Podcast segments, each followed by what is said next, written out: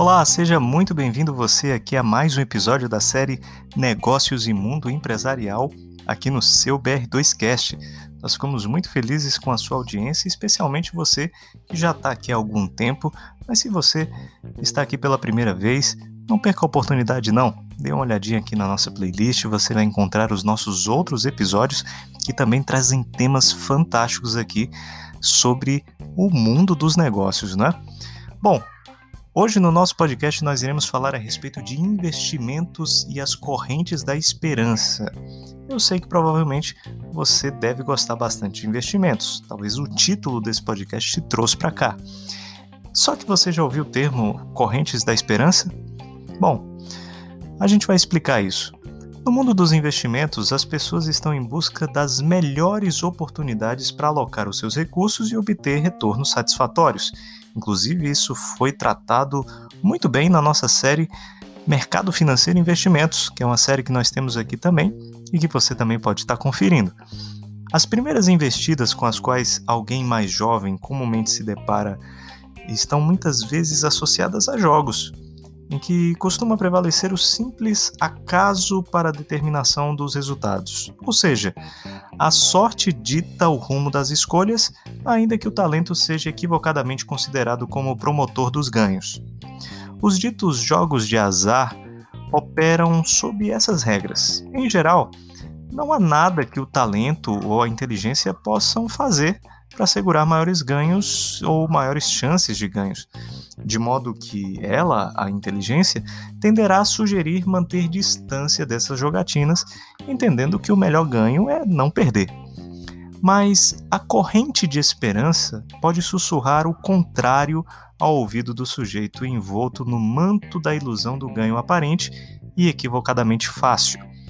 Corrente de esperança é a expressão apresentada por Penman de 2013 para descrever o comportamento das pessoas em depositar fé a crenças normalmente desprovidas de qualquer fundamento verídico, pelo fato de muitas outras estarem dando crédito aos mesmos rumores. Tendendo a iniciar de modo despretensioso, as tais correntes podem se agigantar com rapidez, quanto mais incautos aderem ao seu elemento de atração.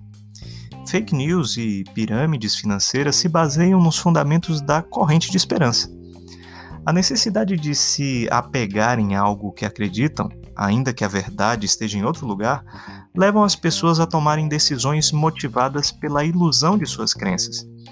Na medida em que, por obra do casuísmo, os resultados vão comprovando suas convicções, a aposta é elevada, gerando o que Penman denominava de investimento por ímpeto, quando, contudo, o castelo de cartas desaba, as perdas podem ser irremediáveis.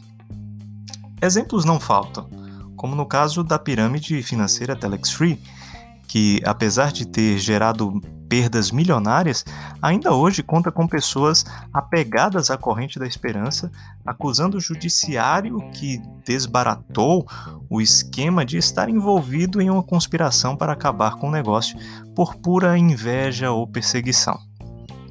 Pirâmides e bolhas financeiras em geral são alimentadas por crenças infundadas, assim como se pode cair na ilusão criada por algum sujeito que apareça com alguma proposta milagrosa de ganhos rápidos e robustos.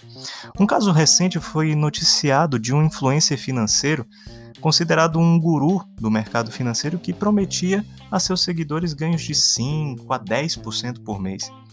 Como será possível as grandes instituições financeiras e assessores de investimentos serem tão incompetentes ao ponto de colocar em seus prospectos que não há garantia de retorno em investimentos de risco, quando se é possível garantir, entre aspas, ganhos dessa monta. O resultado o tempo trata de apresentar quando a bolha explode, a pirâmide desaba ou o guru simplesmente desaparece, após gerar perdas gigantescas aos seus asseclas. Esse foi mais um caso. Mas por que as pessoas se rendem a tais promessas vazias? Essa é uma questão que tem muitas possíveis respostas, mas todas passam pelo desejo de terem quem confiar e seguir, salpicado com umas pitadas de ganância e ingenuidade. Ora, Melhor do que estudar sobre investimentos e produtos financeiros seria seguir quem já teve esse trabalho todo e apresenta de forma mágica o caminho das pedras. Além disso, muitas pessoas tomaram a sábia decisão de seguir a corrente de esperança e estão colhendo os frutos saborosos dessa escolha. Não seria terrível ser o único a ficar de fora?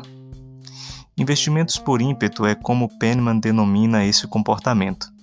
Render-se à provocação que aquele vendedor faz para você comprar algo que não planejou ou levar mais do que seu orçamento suporta são exemplos que estão na pauta das decisões por ímpeto.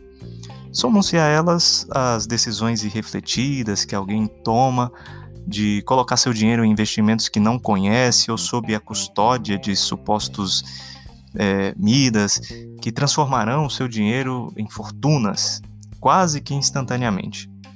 Pode até ser que se saia ileso e até mesmo com os resultados desejados alcançados, dependendo do momento em que se embarque na canoa furada.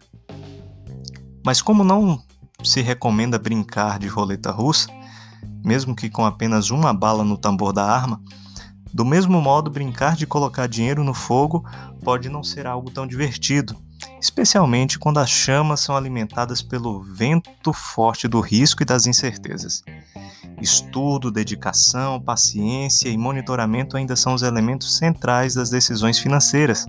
Do contrário, prepara-se para a próxima corrente de esperança, pois é só uma questão de tempo para que ela bata na sua porta ou chegue por meio de uma tentadora e instigante mensagem de um amigo pelas redes sociais ou aplicativos de mensagem.